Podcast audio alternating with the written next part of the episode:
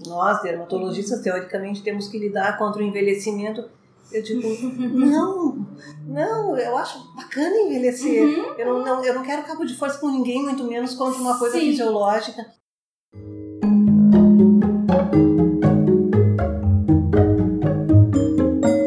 Oi, seja bem-vindo ao podcast Estudar para Ser Diferente, onde você vai ouvir histórias de pessoas que ousam construir um mundo mais diverso, mais leve e mais humano.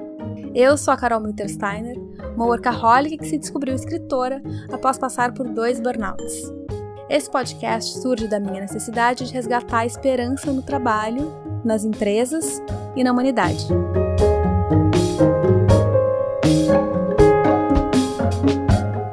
Nessa primeira temporada, você ouve as histórias de oito pessoas com carreiras, perfis e origens diversas. Pessoas que ousam nos seus espaços e que questionam o é assim porque sempre foi assim. Essas conversas me fizeram acreditar que sim, dá para ir atrás do que realmente importa para nós.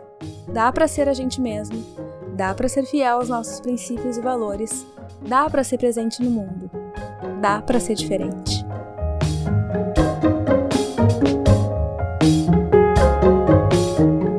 No episódio de hoje, você vai ouvir a história da doutora Cecília Cassal, dermatologista, doutora em filosofia, escritora, mãe, avó, esposa e muito mais.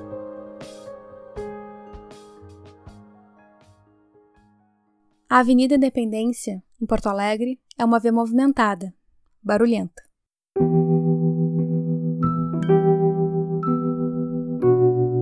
Ela começa no centro, no Hospital Santa Casa, e termina em uma descida de lomba, como chamamos lá no sul, em direção dos principais parques da cidade, o Parcão. Ainda antes da descida, a Independência vira a Avenida Mostardeiro, mas eu nunca soube direito exatamente quando uma começa e outra acaba. A clínica de dermatologia da doutora Cecília Cassal fica nessa avenida. O consultório dela é aconchegante e ela fala pausadamente, com doçura nas palavras. A mesa que divide o médico do paciente apoiava o microfone que captou a nossa conversa. A Cecília, pouco afeita a formalidades, se levanta e vem sentar ao meu lado. Quando ainda era estudante de medicina, uma das maiores angústias da Cecília vinha justamente do recomendado distanciamento entre médico e paciente. Ela ouvia os protocolos e os seguia à risca, mas uma parte dela buscava mais sentido. Aos 57 anos, Cecília se vê como alguém no caminho, os livros que devora desde adolescente, o estudo e a prática da medicina, a criação dos filhos e os afetos ensinaram a Cecília que cada dia nos dá a chance de fazer um pouquinho melhor e que tudo bem ser um pouco diferente. Eu conheço a Cecília faz quase 30 anos. O filho caçula dela é um dos meus amigos de mais longa data. Eu cresci brincando com ele e o irmão na casa, na rua, na casa da praia. Quando os meninos já estavam em idade escolar, a Cecília cursava medicina. Aos meus olhos, era brilhante ver uma mulher, mãe, se colocar nesse caminho, por mais difícil que ele tenha sido e sacrifícios que tenha requerido. Os anos se passaram e um tempo depois eu encontrei a Cecília, já dermatologista, mas agora também escritora. Conversamos sobre oficinas literárias, eu lia os contos dela e ficava ainda mais impressionada com a pluralidade dessa mulher, que se deixava derramar no mundo em afetos e palavras. Hoje, a Cecília se encontra em reconexão com seu eixo. Reconexão essa que não tem fim, que é, como ela mesma diz, o próprio caminho. A Cecília é afeto puro na voz, nos gestos e nas palavras. Vem sentir o afago que é ouvir a história da Cecília. Prepara uma bebida e aproveita esse papo.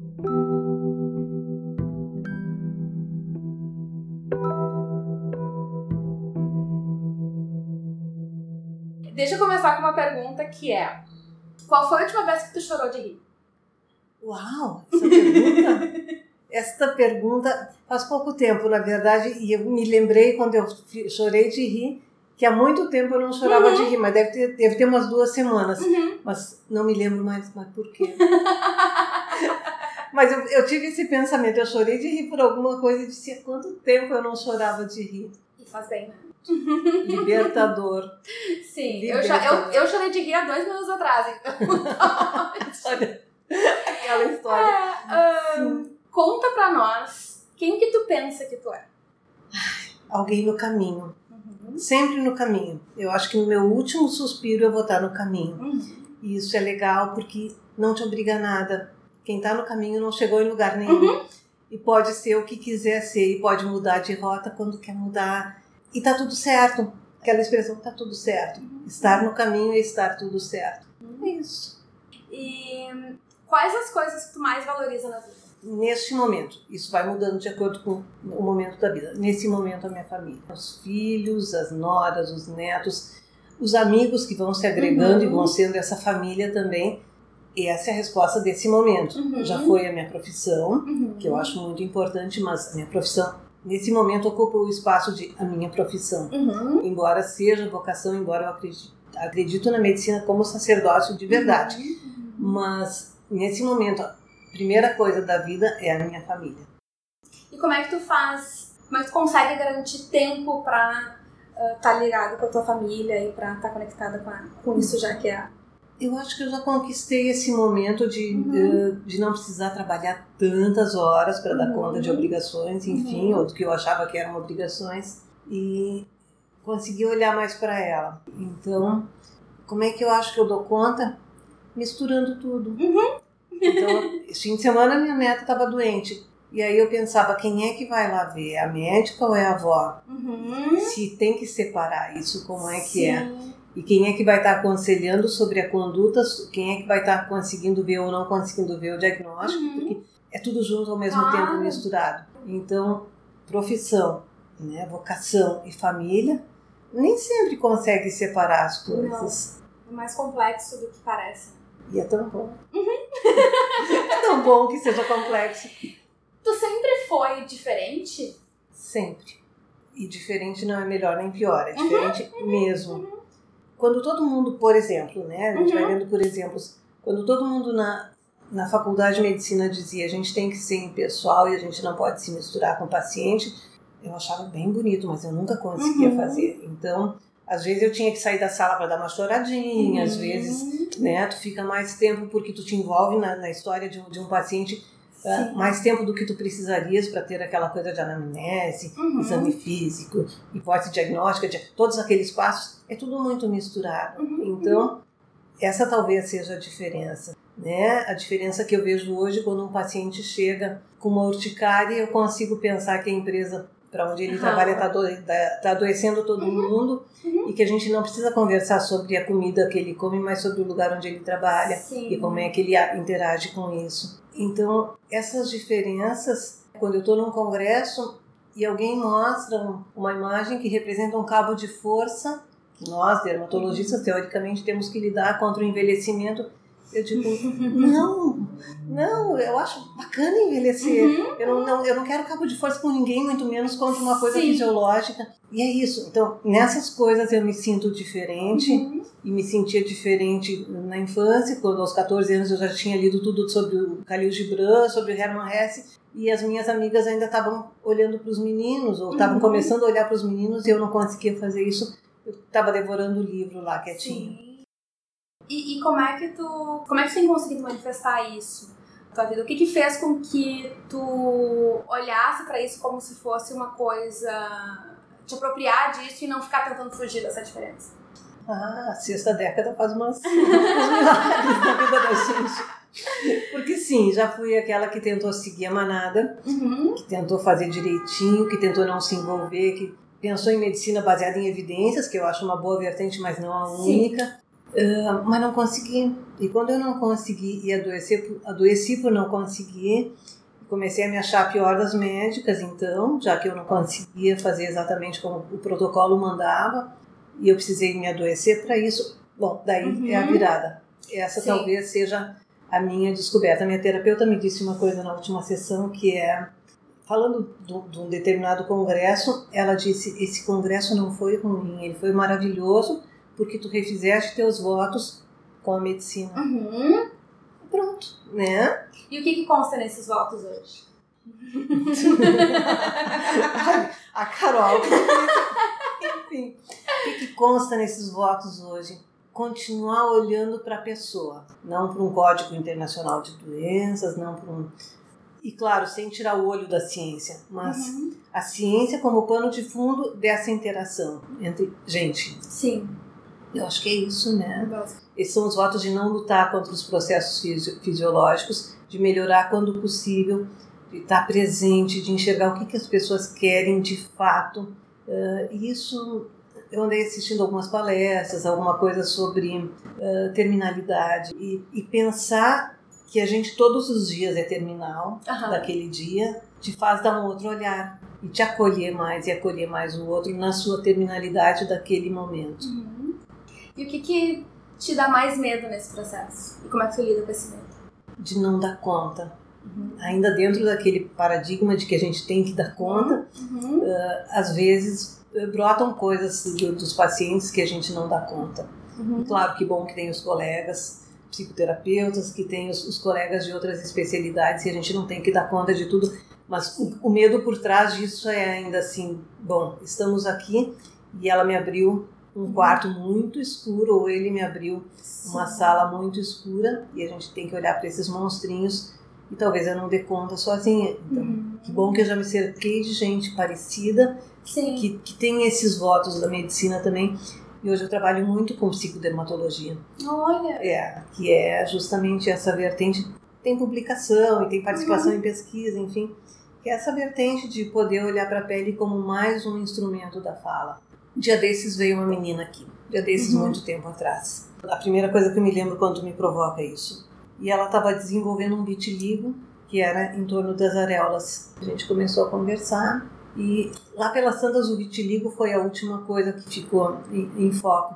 Porque realmente o que estava em foco é que ela estava sendo abusada, Nossa. justamente onde ela estava desenvolvendo o vitiligo. É, uau! Uhum. Né? Como é que tu dá conta disso? Sim. Né? Então, assim, essa é a coisa da psicodermatologia. É tudo, e vitiligo tá, e a psoríase são coisas muito conhecidas mas daqui a pouco é aquela pessoa que chega no teu consultório e diz assim, olha esta mancha, não consigo mais conviver com ela. Uhum. E tu tem que pegar todas as tuas lupas e para enxergar a mancha que ela está enxergando e que está incapacitando a relação dela Sim. profissional com o mundo, enfim. E que tu tem que dar valor para essa mancha e tu tem que ver o que, que essa mancha está querendo te dizer ou o que ela não está podendo dizer e a mancha está uhum. dizendo. Então, tentar enxergar a doença ou a queixa, o sintoma, como uma linguagem. Esse é o desafio. Ver o que está por trás. Claro, ajudar, a gente tem ferramenta para ajudar. Sim. Talvez a coisa mais fácil em dermatologia seja bater o olho, diagnosticar, tratar, e que também é a coisa mais difícil, porque uhum. a pele é o teu órgão-alvo de todo o teu corpo. Sim. Então tu pode estar com problemas no fígado, está aparecendo na pele, tu pode uhum. estar com um câncer interno, está aparecendo na pele, tu pode estar com um problema uhum. psíquico e está aparecendo na pele. Então, é o pano de fundo de toda a tua fisiologia Sim. que está ali. É complexo, mas eu acho que mais complexo ainda é tu tentar entender o que, que essa pele está te dizendo. Exato. E numa sociedade, num tempo tão doente mentalmente, né? Com tantas questões psicológicas, emocionais para a gente lidar, é importante se ter esse tipo de, compre de compreensão. Né? Em tudo às vezes tu consegue pela pele fazer a pessoa buscar outras coisas, né, e outras respostas. Uhum. Né? Tu pergunta, mas por que que tu acha que isso está aí? Sim. E a pessoa começa a chorar na tua frente e aí ela foi se perguntar por que, uhum. que aquilo está ali. Uhum.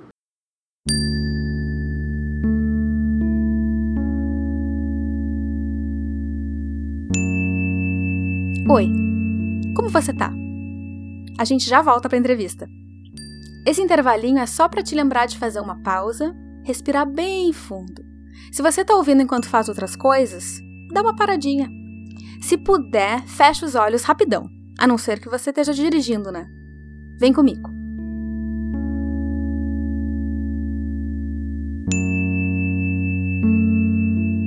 Inspira bem fundo. Sente o ar entrando e o oxigênio navegando pelo corpo inteiro. Segura o ar nos pulmões um pouquinho. Expira pela boca bem devagarinho, até sair todo o ar. Você pode repetir essa respiração sempre que notar que o teu sistema ficou meio nervoso. Se quiser, continue inspirando e respirando bem fundo enquanto eu te dou mais um recado. Existe um exercício chamado Morning Pages, páginas matinais, popularizado pela escritora e roteirista Julia Cameron. A tarefa é simples, mas não é muito fácil. Todas as manhãs você senta, escreve pelo menos três páginas, da forma que surgir, sem julgamentos. Sentar para escrever todas as manhãs, ok, várias manhãs, durante os dias mais sombrios do meu quadro de burnout, me transformou. Me trouxe uma segurança, uma clareza e uma liberdade criativa que eu nunca havia experimentado antes. Escrever tornou-se uma das minhas terapias. É um exercício que eu recomendo de coração. Foi através desse exercício que eu cheguei no meu primeiro livro de crônicas, Minhas Páginas Matinais Crônicas da Síndrome de Burnout, à venda em inglês e português.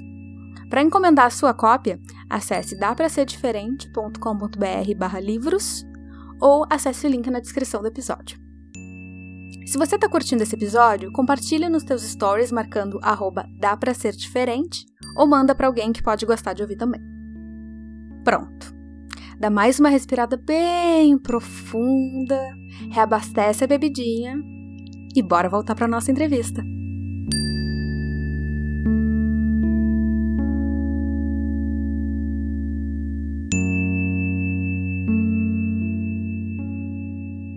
Qual, qual foi a coisa mais legal uh, que aconteceu contigo em função dessa tua forma de ver o mundo? Assim? Por mais de 20 anos, eu trabalhei com residência médica em dermatologia. E dentro dessa coisa tão formal de, de formar gente tudo, consegui mostrar para os residentes, para os alunos, para os estagiários que sim, dá para ser brilhante, não que eu seja brilhante, mas dá para ser brilhante do ponto de vista científico uhum. e ao mesmo tempo acolher e olhar uhum. o outro que está ali na sua frente e que não é nada mais nada menos do que né um outro Sim. tu que está ali na tua frente e que precisa carinho, atenção, acolhimento, essas uhum. coisas todas. Eu acho que essa, profissionalmente, dentro do ponto de vista de ensino, uhum. foi a coisa mais legal de ter deixado esta marca que eu sei que ficou até Sim. hoje depois que eu já saí do, da, da, da preceptoria, da residência, enfim. Mas muitos dos que passaram no serviço naquele tempo saíram com essa marca. Uhum. Isso é tão legal. E qual foi o maior sufoco que tu já passou por isso? De não saber o quanto é possível não. Uh, por exemplo, às vezes as pessoas vêm são acolhidas desse jeito, e eu me lembro de uma situação em si, e foi tudo entendido errado e eu não soube conduzir. Uhum. Então, uh, essa coisa assim, a gente tem que saber exatamente até onde pode ir e quanto o teu limite permite flexibilidade ou tem que se estabelecer com rigidez. Uhum. Porque aqui dentro como na rua, né? As pessoas eventualmente podem invadir o limite contigo. Sim. É uma tarefa difícil esse aprendizado de colocar o teu limite no lugar certo que ele tem que estar. É. difícil, é difícil. Não, eu, eu não consegui te explicar muito isso, mas é isso, Sim, né? mas é. Porque essa aproximação com os pacientes, com as pessoas, enfim, uh, te vulnerabiliza nesse sentido. Claro. Porque tu também está te expondo como pessoa. Uhum. Então, se tu não consegue colocar o teu limite lá dentro de ti, onde que Sim. tem o risco de uma invasão. Sim, e aí fica difícil. Uma pergunta bem prática agora. Oba! Como é que é o teu dia a dia e como é que tu encontra espaço e tempo para as coisas que te fazem bem? Nesse momento, depois de me aposentar, então, desse, desse trabalho de, de preceptoria, eu tenho um turno livre no uhum. dia e eu consegui me, me dar isso. Então, é, é o tempo de caminhar no parque, é o tempo de fazer academia, é o tempo de ler. Em casa eu gosto de acordar duas horas antes do marido, porque é o meu momento de solidão. Uhum. E se eu não tiver isso, eu adoeço. Muito né? importante. Aquilo que tu estava me contando, uhum. então é o tempo de tomar chimarrão sozinha, de fazer as minhas coisas, de planejar o dia e de não precisar falar com ninguém. Uhum. Nem com os gatos, se eu não quiser, eu fecho a porta do escritório. então, uh, de manhã tem isso. Daí, uh, um, dos turnos do dia vai ser esse, esse momento meu. Trabalhar mais ou menos seis horas por dia, agora. Voltar para casa, cozinhar, tomar meu vinho, conversar. E fim de semana encontrar amigos ou uhum. família. Uhum. Então é isso. Né? Agora vou ter um, um, turno da semana que eu vou levar a neta para uma, uma terapia, enfim. Uhum. Esse é o ponto de vista assim, de organização, mas ele é super fluo agora. Sim. Então, uh, cabe tudo. Antes não cabia furar o pneu, agora cabe sim, tudo. Sim, sim. A gente estava falando sobre isso, da, de às vezes a vida tá tão encaixadinha e com tantas programações que não cabe nem furar um pneu, né? Exatamente. Agora cabe furar o pneu, agora cabe sair no meio da tarde para tomar café com a amiga. Que bom. Tu estava me comentando também que a clínica vai mudar um pouco de horário. Esses paradigmas, né, que a gente sempre ouve, eu, eu fiquei pensando nisso nesse fim de semana. Trabalho em família não dá certo. Uhum. Família é família, empresa é empresa. Faz uns 10 anos que eu trabalho com minha irmã, já trabalhei com as duas irmãs e a gente combinou sempre antes de começar a trabalhar junto como é que ia ser o distrato. Sim. Então, uh, eu lembro assim da, da, primeira vez que quando a gente combinava que ia, com, ia começar um trabalho, eu dizia, ok, nós vamos trabalhar juntas, tá tudo muito bom, agora tá todo mundo cheio de gás. E quando a gente não quiser mais, como uhum. é que vai uhum. ser? A gente vai ficar sem falar, a gente vai brigar, a gente vai processar o outro. E aí a gente combinava tudo antes e nunca deu errado. Tanto é que a minha irmã trabalha comigo há uns 10 anos e tá maravilhoso. Esse é um paradigma que para mim foi quebrado, uhum, uhum. que pode dar certo sim com família. Exato. E o outro é a gente tem que ter uma clínica que está aberta para todo mundo, 8 horas por dia, pelo menos 5 horas por semana, 5 dias por semana. Uhum. E não, né? O nosso próximo ano vai ser a clínica vai abrir na segunda tarde uhum. e a clínica vai fechar na quinta noite para que a gente também possa ter o tempo de humanidades da gente e chegar quando tiver para atender o outro, tá disponível, tá feliz, tá descansado, tá equilibrado. Acho que vai dar certo. Também acho. Muito legal. Sim. O que, que te inspira a fazer diferente? O que, que me inspira a fazer diferente? Que pergunta é essa, Carol? só para eu acho, É, só, só fácil. Não, eu acho que essa coisa de. Eu nunca fui competidora, eu uhum. nunca fui uhum. competitiva. Essa é outra coisa que eu fui meio diferente. Uhum. Eu nunca gostei da coisa de competir. Sim. Então, o que, que me inspira a ser diferente? Eu quero ser melhor do que eu fui ontem. Uhum. É lugar comum. Uhum. Mas eu quero me sentir melhor do que eu me senti ontem, então eu não quero repetir coisas que me fizeram sentir mal. Uhum. E eu quero ser melhor como pessoa para o outro também do que eu fui ontem. Então eu quero ser mais disponível. Eu sou bastante disponível, mas eu quero ser mais disponível. Eu quero poder estar tá mais inteira. Isso me inspira a ser diferente. Que lindo. E tu tens, agora que a gente já vai se encaminhando para o final, Uh, sobrevivemos. Sobrevivemos. e... eu devo ter mudado a voz. e tu tens algum recado, alguma mensagem, alguma coisa para quem estiver nos ouvindo? Eu acho que essa sensação, Carol, eu não tenho uma mensagem pronta, uhum. até porque não seria natural, mas essa sensação que eu vivo nesse momento de que tá tudo certo. Tá tudo certo ser diferente, tá tudo certo estar diferente nesse momento e aceitar cada coisa que vem e cada pessoa que chega na vida da gente como uma pessoa necessária, como uma situação necessária e que se precisa aprender e se precisa entregar alguma coisa para essa situação para que tudo se resolva. Talvez isso.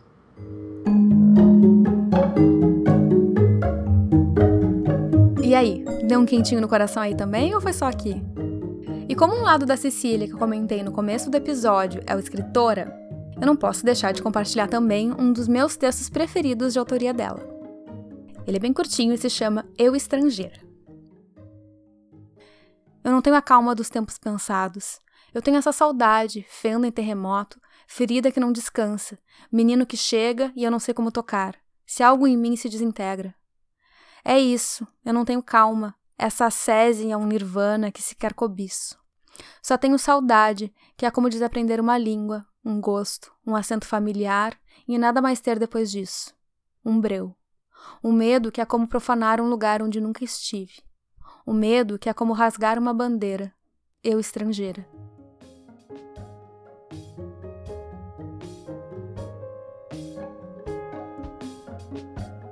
Para entrar em contato com a Cecília e saber mais sobre o trabalho dela, você pode acessar a página da clínica no Facebook. É facebook.com barra Clínica Cecília Cassal.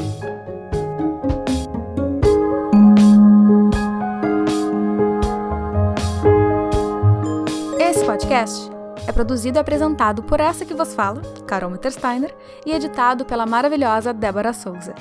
A trilha do nosso podcast conta com composições do Ketsa e do Chad Crouch. Os links dos nossos contatos e da referência da música na descrição. A missão do Dá Pra Ser Diferente é te convidar a usar e construir um trabalho sensível, saudável e significativo, cultivando o bem-estar do nosso principal ativo, a nossa mente. É ela quem vai nos impulsionar a criar soluções inesperadas, inovadoras e de impacto positivo no mundo. Para acessar os nossos artigos, exercícios, produtos e serviços, acesse dapraserdiferente.com.br ou nos siga no Instagram, arroba dapraserdiferente. Se quiser mandar um recadinho pra gente, entre em contato nas redes ou escreva para dá pra ser diferente sim, gmail.com. Todos os links estão na descrição do episódio. Então seria isso. Obrigada por ouvir o podcast Dá Pra Ser Diferente. Te espero para o próximo. Aproveita o teu dia.